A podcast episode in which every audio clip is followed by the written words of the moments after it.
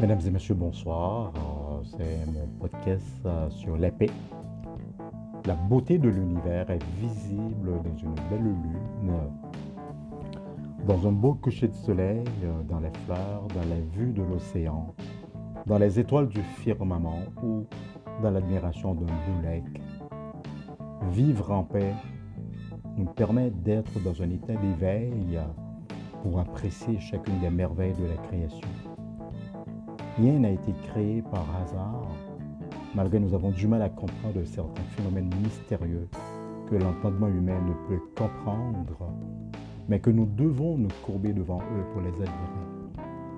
Plus nous cultivons la paix intérieure, plus nous devenons sensibles à la beauté de tout ce qui se trouve dans notre environnement.